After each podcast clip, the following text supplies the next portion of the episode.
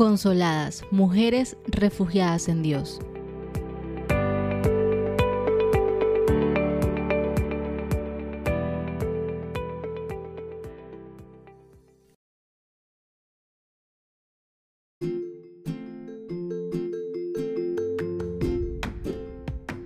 Hola, bienvenidos a otro capítulo más. Hoy nos acompaña Vanessa Soledad, una mujer de Dios que hace parte de nuestro Ministerio Internacional de Consoladas.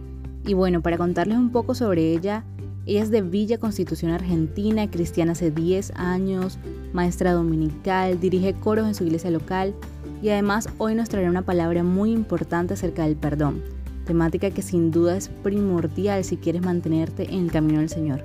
Bienvenida Vanessa.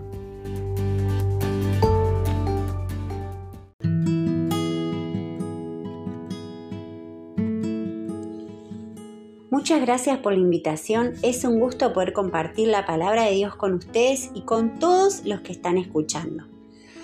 Hoy en día uno de los mayores problemas que hay en el cuerpo de Cristo es la falta de perdón. Esto trae como consecuencia que los creyentes heridos hieran a su vez a otros. La falta de perdón es una puerta que abrimos al enemigo para que destruya nuestra vida espiritual, emocional y física. Cuando aceptamos a Cristo, nacemos de nuevo y como tal debemos amar a Dios y a nuestro prójimo. Primera de Juan capítulo 4 versos 7 y 8 nos dice, Amados, amémonos unos a otros porque el amor es de Dios, todo aquel que ama es nacido de Dios y conoce a Dios. El que no ama no ha conocido a Dios porque Dios es amor. Y me gustaría empezar este tema que realmente nos atañe a la mayoría porque a todos en algún momento de nuestras vidas nos han roto el corazón. Y en la Biblia encontramos la historia de Jacob y Esaú, estos hermanos hijos de Isaac y Rebeca que me atrapó desde el momento en que la leí.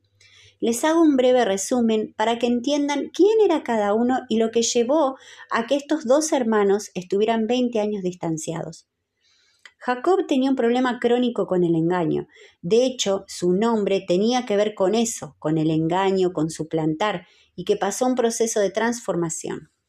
Hay personas que en la vida les cuesta escuchar, hay personas que oyen nomás, porque escuchar significa comprometerme con aquel que me está hablando, significa abrirme para entender lo que me está diciendo, al igual hay personas que les cuesta ver, solo miran, miran el mundo, miran su familia, pero no ven a su pareja, no ven a sus hijos, no ven al mundo que los rodea. Entonces, muchas personas que por alguna razón quizás en el pasado estuvieron con mucha dificultad en su infancia, crecen con ciertas imposibilidades para cambiar. Pero el hombre puede cambiar, hay posibilidades de cambio. Si miramos el nacimiento de Jacob, él nace queriendo algo. Dice el texto bíblico que cuando nace, nace pegado a su hermano mayor y por eso su nombre es Jacob, que quiere decir aquel que toma por el talón o el que suplanta.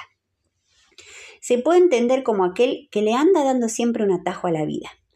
Jacob siempre quiso ser Esaú y eran tan diferentes ambos. Jacob era muy tranquilo, prefería quedarse en casa, por eso Rebeca lo quería más que a Esaú. Y Esaú era cazador, le gustaba estar en el campo, por eso Isaac lo quería más. Jacob, no contento con lo que era, se las ingenia para ser su hermano. Cierto día, viniendo Esaú exhausto y hambriento después de cazar, vio a Jacob que se había preparado un guiso. Este se lo pide, y antes de dárselo, le hizo jurar que le cedería el derecho de primogenitura. Jacob no esperó la intervención divina, sino que se mostró dispuesto a recurrir a cualquier argucia y fraude para procurárselo por sí mismo, no creyendo que Dios al final movería todo conforme a su voluntad si esperaba en él. Porque antes de que ambos nacieran, Dios había dicho, el mayor servirá al menor. Esto lo encontramos en Génesis capítulo 25, verso 23.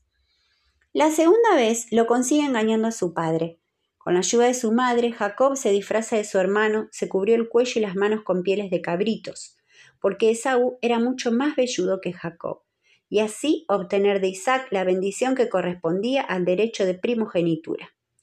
Cuando Esaú descubrió lo que Jacob había hecho, se lamentó violentamente de haberse dejado arrebatar su derecho por su hermano, y decide matar a Jacob tan pronto muera su padre. Jacob huye a casa de su tío Labán en Harán, donde moró allí veinte años al servicio de él. Trabajó al principio 14 años para que Labán le diera a sus dos hijas el matrimonio, Lea y Raquel. Después trabajó durante seis años para conseguir ganados. Fíjense todos los años que Jacob estuvo fuera de su tierra y separado de su familia por no esperar en Dios. El querer hacer las cosas a su manera lo llevó a tener que huir de su lugar y más adelante tener que pedir perdón a su hermano. Llegado un momento de su vida, Jacob siente que tiene que huir de ese lugar. No le fue fácil, pero finalmente llegan a un acuerdo con su tío y éste lo deja ir. Después de unos sucesos, vuelve acercándose a la tierra de su hermano en Seir y envía emisarios para que vayan a decirle a su hermano que vuelve. De pronto vienen y le dicen, Jacob, viene tu hermano Esaú, pero con cuatrocientos hombres. Y ahí Jacob tuvo temor y se da cuenta de que había una promesa hace veinte años atrás. En cuanto muera mi padre, voy a matar a mi hermano. ¿Y qué es lo que hace Jacob? Bueno, lo que hace cualquier persona que está buscando siempre un último as bajo la manga. Divide el campamento en dos grupos y manda animales como regalos, pensando que Saúl venía para matarlo. O sea, se dan cuenta que Jacob ve todo desde el punto de vista del valor, de ganarme el favor a través de presentes y en última instancia envía a su familia. Bueno, y ahí viene un momento muy enigmático, misterioso y profundo de las escrituras. Un varón pelea con él toda la noche, su nombre allí es cambiado por Israel. Jacob peleó con Dios toda la noche. Cuando viene el amanecer, dejan de pelear y comienzan un diálogo. ¿Y cuántos de nosotros nos hemos peleado con Dios en medio del proceso, no queriendo reconocer quiénes somos realmente en Cristo y a qué fuimos llamados? En Génesis capítulo 32, verso 30 nos dice, y llamó Jacob el nombre de aquel lugar Peniel, porque dijo, vi a Dios cara a cara y fue librada mi alma. Y ya Jacob, con su nueva identidad, va delante de su familia a encontrarse con su hermano. Y quizás todos esperaban que Saúl le reproche, sin embargo, cuando lo ve, le abraza, le besa y se pusieron a llorar. Y ahí uno dice, qué tontos, cómo hermanos se ponen a pelear por cosas que no trascienden, porque la primogenitura es el asegurarse que voy a ser más rico que mis hermanos. Jacob estaba preocupado por ser el primogénito para tener más recursos económicos que su hermano. Y bueno, cuando Saúl se compone y seca sus lágrimas, le pregunta a su hermano qué se proponía con todas esas cosas, los regalos y toda esa gente que estaba inclinada delante de él. A lo que Jacob le responde, el hallar gracia en los ojos de mi Señor. Génesis capítulo 33, verso 8. La postura de Jacob ya era diferente. Reconoce que de verdad es Esaú el primogénito y quiere hallar gracia delante de su hermano. Y Esaú, que ve esos regalos como un gesto de que él es más importante, le responde a Jacob, yo ya tengo suficiente, hermano, quédate con lo que es tuyo. También Esaú deja el tema de quién es primero, quién es segundo, y Jacob responde con esto en el verso 10. He visto en tu rostro el rostro de Dios, porque me has tratado con tanta bondad.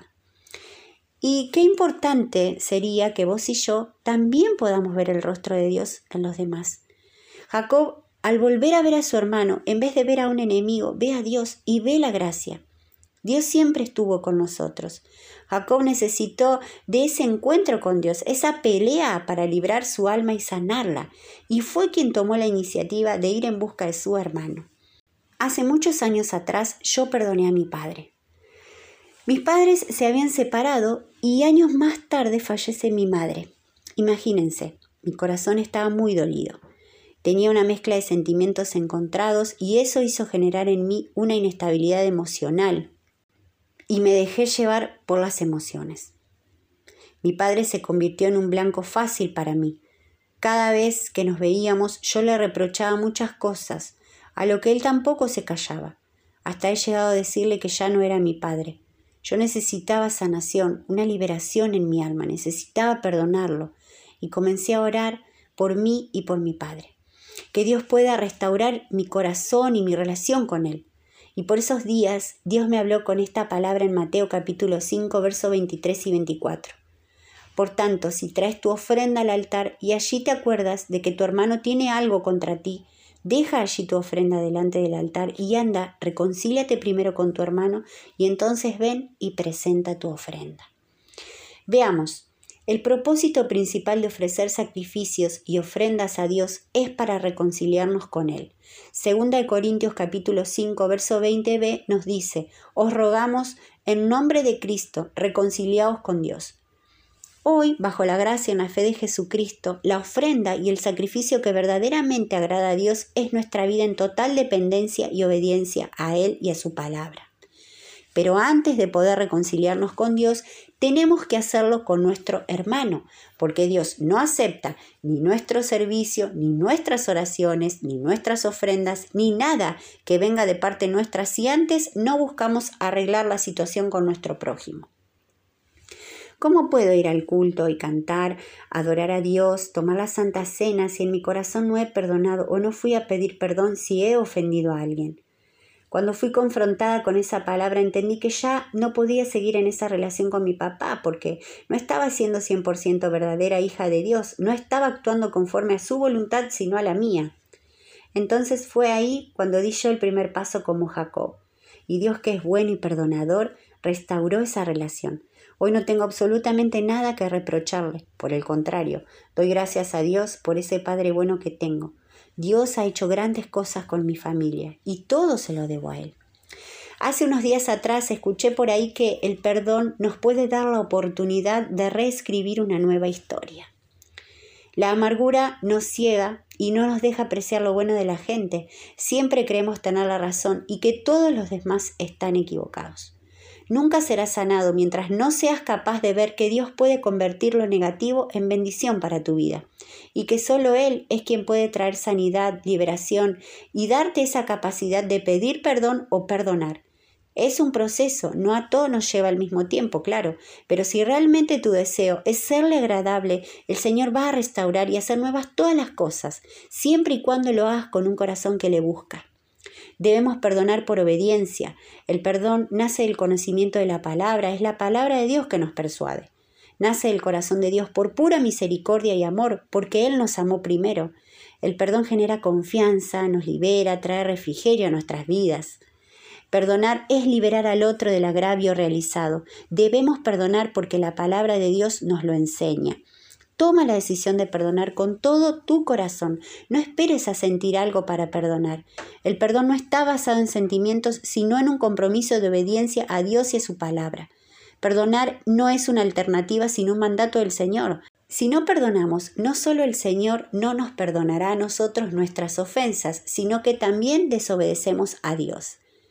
Mateo capítulo 18, verso 35 dice, Así también mi Padre Celestial hará con vosotros si no perdonáis de todo corazón cada uno a su hermano sus ofensas. En cuanto al perdón, nos toca a nosotros alcanzarlo, es decir, luchar por aprender a perdonar, a quitarnos ese peso que se transforma en raíz de amargura. La obediencia siempre va a traer bendición a nuestra vida. A veces es necesario perdonar y alejarse de la persona, pero debemos perdonar a continuación, les voy a mostrar una forma práctica de alcanzar el perdonar a otros.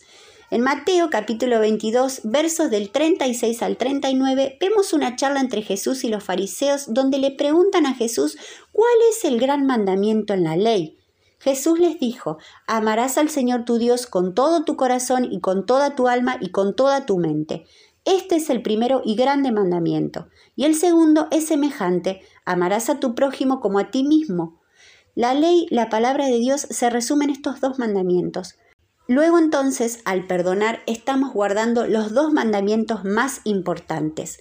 Y las ventajas son que Él nos oye, su sangre nos limpia de todo pecado, somos de Dios, conocemos a Dios, nacemos de nuevo, nos limpia de todo pecado, permanecemos en luz y permanecemos para siempre. De allí la importancia de focalizarnos en guardar sus mandamientos. Solo los que aman son conocidos por Dios. Entonces, si no perdonamos, no amamos, y si no amamos, no seremos conocidos por Él, y seremos apartados tal cual lo describe Jesús en Mateo capítulo 7, verso 23. Y entonces les declararé, nunca os conocí, apartaos de mí, hacedores de maldad. Hace tiempo leí algo que quedó en mi mente y se los quiero compartir. La falta de perdón es una gigantesca autopista que nos lleva al resentimiento. Este, a su vez, nos conduce a raíces de amargura y odio, los cuales cauterizan la conciencia. Así que no está de más de pronto decir esto. Perdóname, te perdono, gracias por lo vivido y adiós. Te animo a que pongas en manos de Dios en oración a esa persona y situación que debes perdonar, o si es a ti, a quien toca pedir perdón. Dios te conceda el valor para hacerlo. Padre amado, te damos gracias por tu palabra que nos enseña, nos instruye, nos corrige. Ayúdanos a hacer tu voluntad, que el perdón sea para nosotros un estilo de vida.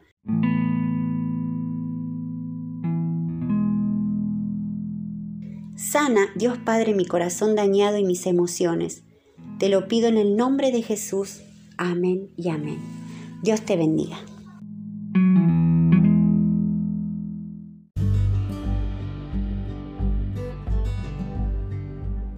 Esperamos que esta palabra haya sido de gran bendición para tu vida. Atesórala en tu corazón, ponla en práctica, medítala constantemente y además te invitamos a que nos sigas como arroba consoladas-bajo en Instagram para que puedas seguir todos nuestros devocionales. Bendiciones.